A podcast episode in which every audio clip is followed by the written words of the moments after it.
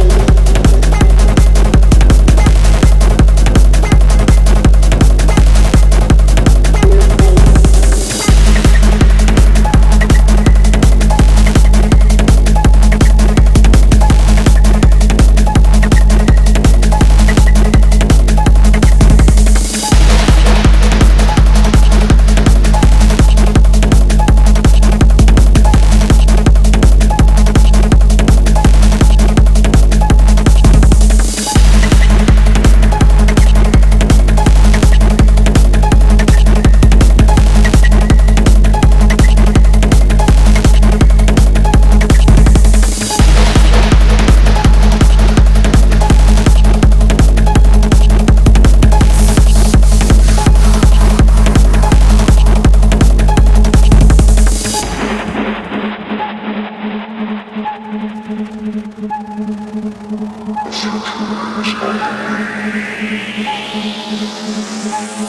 you.